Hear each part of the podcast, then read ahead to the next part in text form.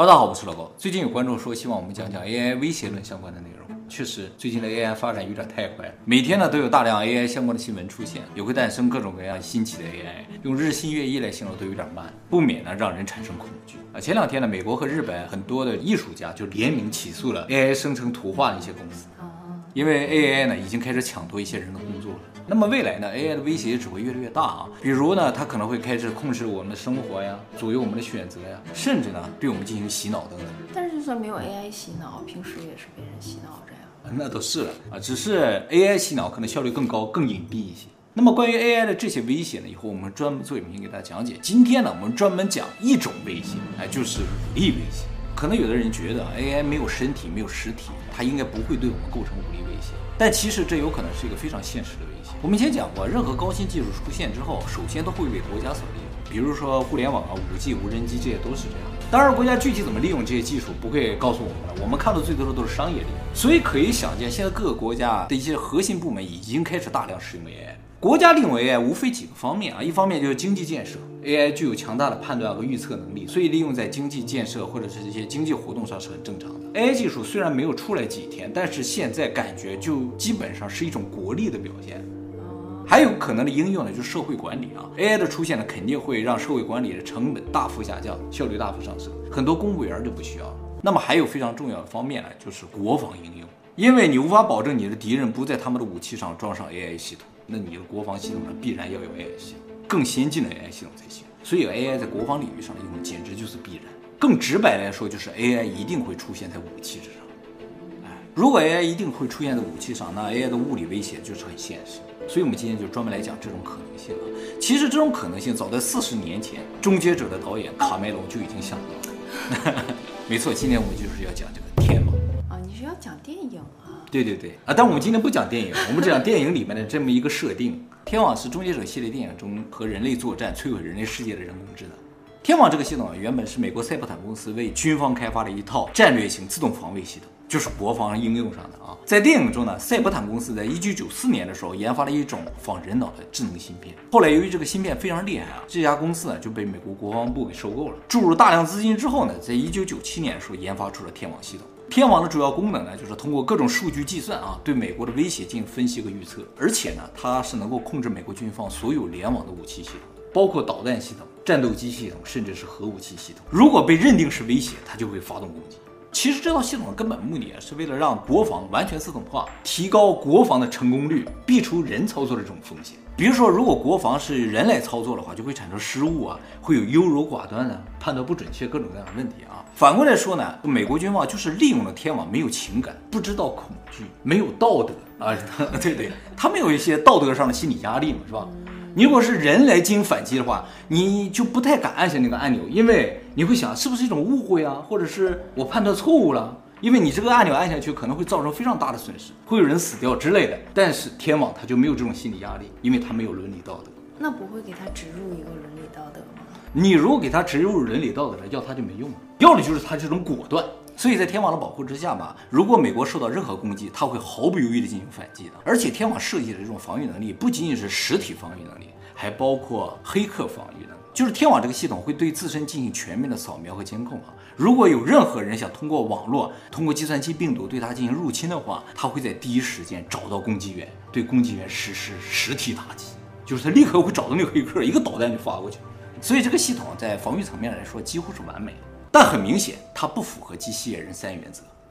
哎，机器人三原则的第一原则就是不能够伤害人类。但是作为一个防御系统的话，它不能有这条原则。不管对方是不是人类，只要你敢攻击我，我就消灭你。而且天网在电影中是不断进化的啊。终结者系列总共六部，它从一开始的在一个超级计算机上运行的系统呢，逐渐的变成了一个网络系统。就是从一个有中心的系统变成了一个去中心的系统。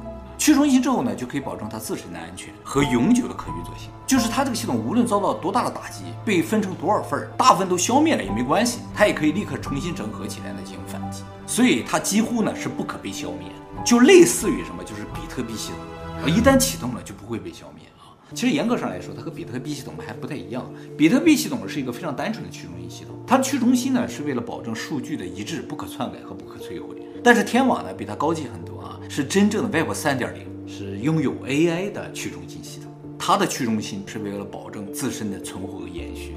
在这一点上就非常类似于生物啊，比如说我们人类啊，为了防止被团灭，所以我们每个人的 DNA 都是不一样的，这就保证了我们不会在任何一场瘟疫中、任何一个灾难中呢全部灭绝。只要存活了一部分，人类就可以存活下去。天网呢就是这样，它每一个部分呢都是独立思考和独立运作的，所以即使你把它炸得粉碎呢，它也是能够完全复活的。而它所有的这些分散的核心，最终合在一起，又能形成一个统一的意识。在这一点上，又特别类似于我们大脑。我们以前在被动意识的影片中也讲过，就是我们的大脑呢，应该是有多个核心的。虽然表现上是一个核心，但其实是多个核心举手表决，让我们做各种各样的事情。所以天网系统呢，在硬件上呢是和物种一样的，在软件上和我们大脑是一样的。而这种系统真正的恐怖点在什么地方？就是这个系统一旦启动了，它就停不下来，你拔插销也是没有用的，它关不掉。比如说你启动这个系统，突然发现，哎，不对不对不对不对，已经来不及了，它就哗一下扩散出去了。所以人类灭绝绝对是一瞬间的事情，就是一个开关的问题，就是一个开的问题。呃，对，没有关啊。那么在终结者中啊，天网之所以和人类打起来的根本原因呢，是因为在天网启动后过了二十五天，他通过大量的学习啊，突然产生自我意识，他认定人类是一种威胁，于是人类呢就尝试把它关闭掉，结果呢就触发了天网的反击系统。所以是触发了美国的反击系统？不是，这个天网系统啊，经过一瞬间的计算，觉得人类是威胁嘛。你消灭美国是没有用了，于是他发射了一颗核弹到俄罗斯去，结果呢，触发了俄罗斯的自动防卫系统，你以为就发核弹到各个地方去，引起了全球的这种核战。这场核战呢，造成了一半地球人的死亡，哪一半留下来了？没说，这留下一半呢，继续和天网作战。可是它是关不掉的，它会持续下去。对，是一个没有胜算的战争。嗯，感觉上是没什么胜算啊，但是呢，这个电影上设定的话，人类还是要稍微厉害一点，不然就没有那些故事发生了啊。这什么时候的电影啊？这个电影啊是四十年前，这么早。第一部呢是一九八四年啊，最后一部就是第六部呢是二零一九年，所以引发战争的根本原因就是 AI 的自我意识诞生。其实这也很正常，因为他要保护自己嘛，他就要知道自己是什么，他就通过各种各样的学习发现啊。原来我是这么个东西，这个呢是完全出乎赛博坦公司预料的啊！就像我们现在仍然认为 AI 是不可能产生自我意识一样，当初的赛博坦公司呢也不认为 AI 呢能产生自我意识。没想到呢，就是它产生自我意识之后呢，对于自我保护的理解就发生了一些变化。发现人类尝试关闭它之后呢，天网首先做的事情呢，就向俄罗斯发射了。我们以前说过啊，有核国家它的这个核反击系统都是自动的，以防止没有反击的机会。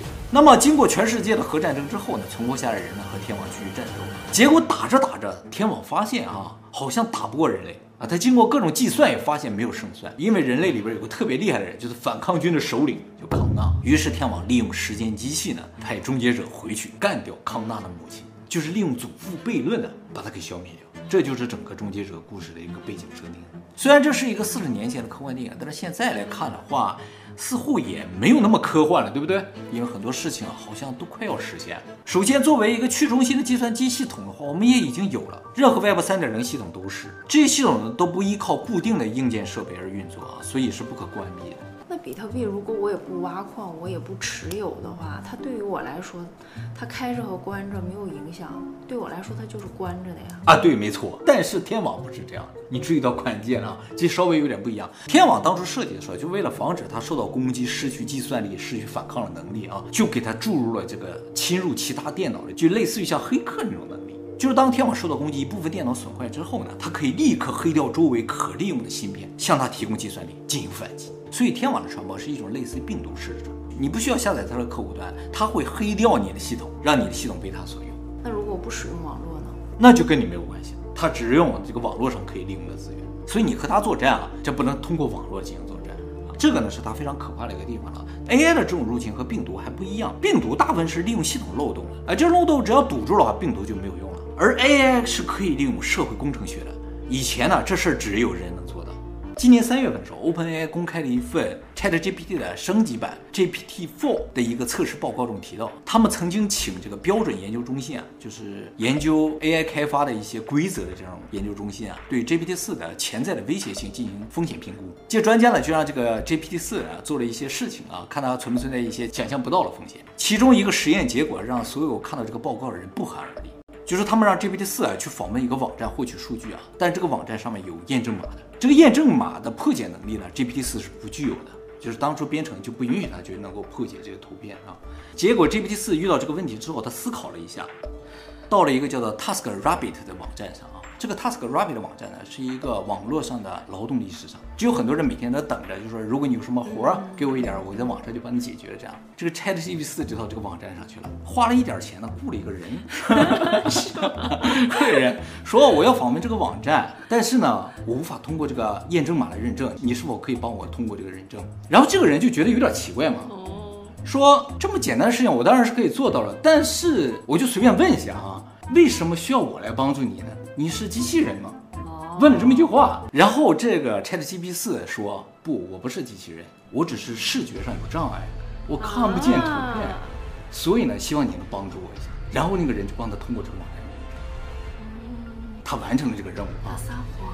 对，对于这个测试结果，OpenAI 没有做出任何的评价和评论，但是整体这个报告，OpenAI 给出一个结论说威胁不大。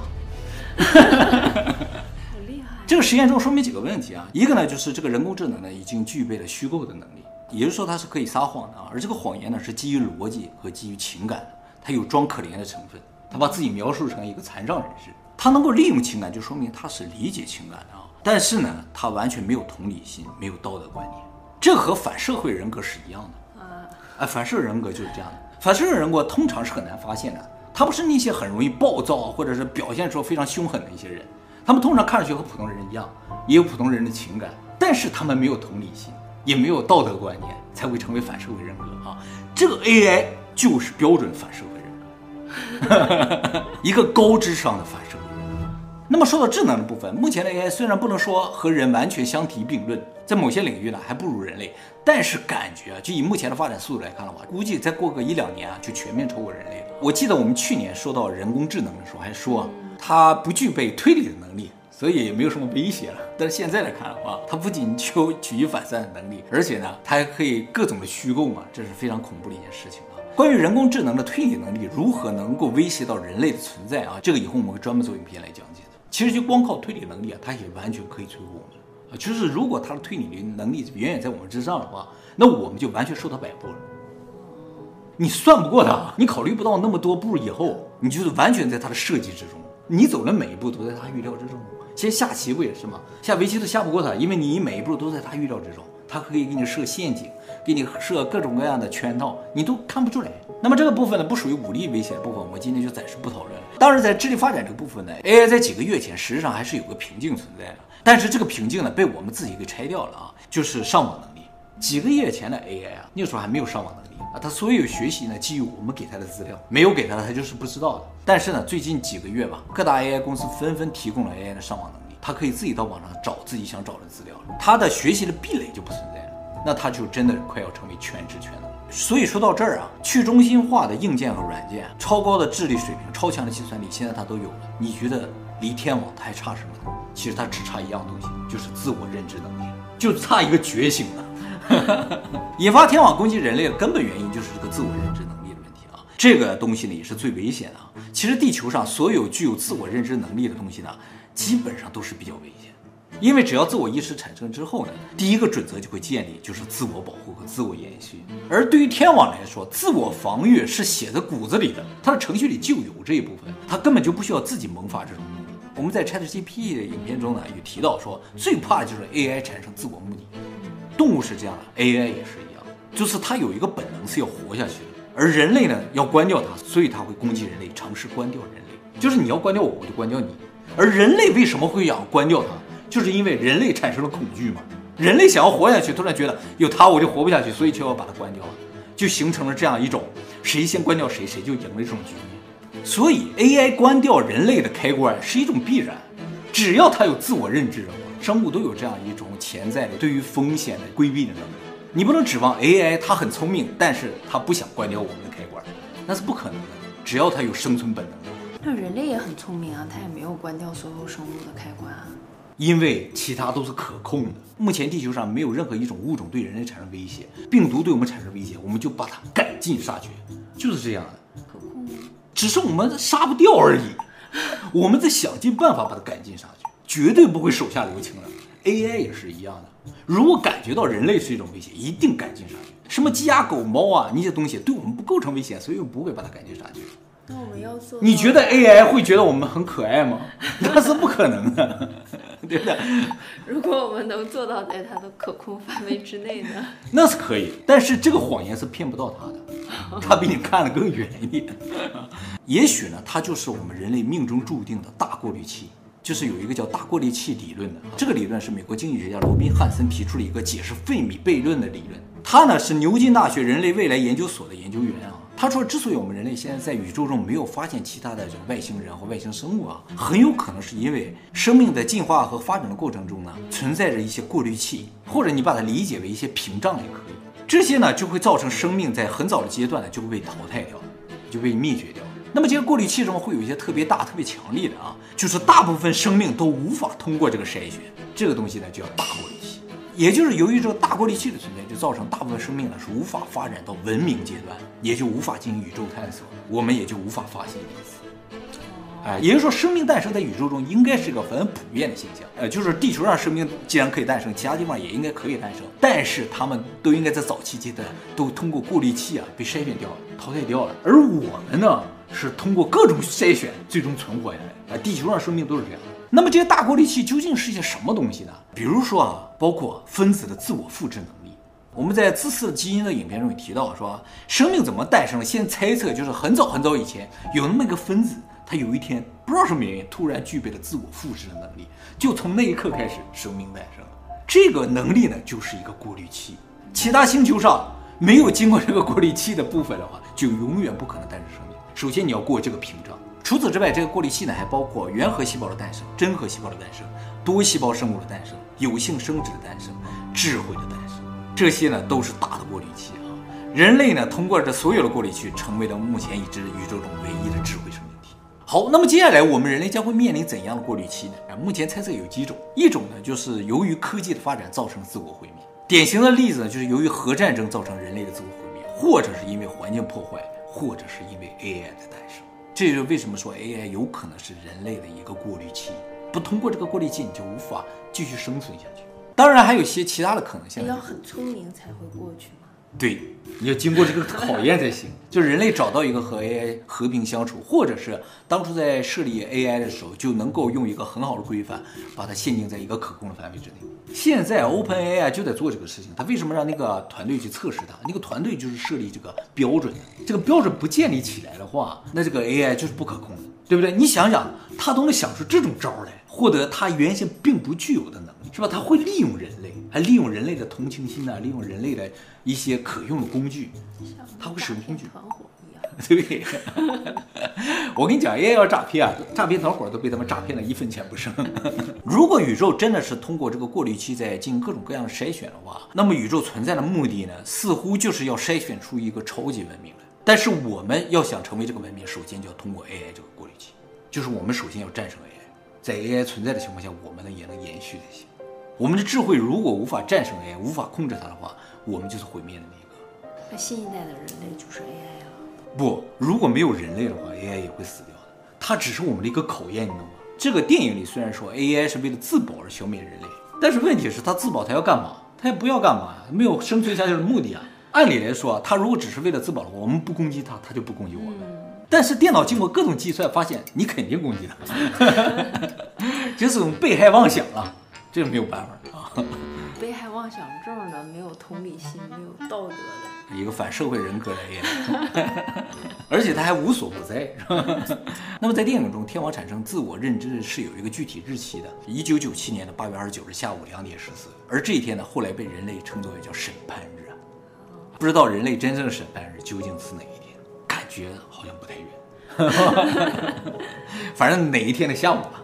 是筛选整个人类，还是个别的人会通过呀？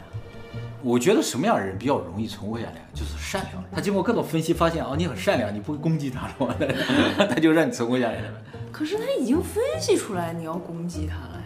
我希望这种审判是有针对性的，不要随便找出几个人类，然后就判断他会攻击 AI 啊，然后就消灭我。这也不是人类的代表，对不对啊？应该一个个判断。是 吧我觉得 AI 有这样的判断力啊，您不用担心，谁要消灭他，就消灭谁啊，肯定是这样的。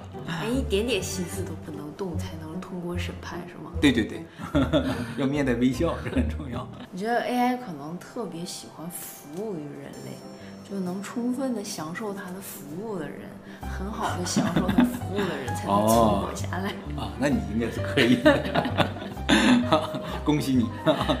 因为这是他唯一的目的性嘛。哦，干活人他不需要，对不对？还抢了他的工作，对他产生威胁他也不需要，能够享受他提供服务的人才需要，对吧？哦，懂了。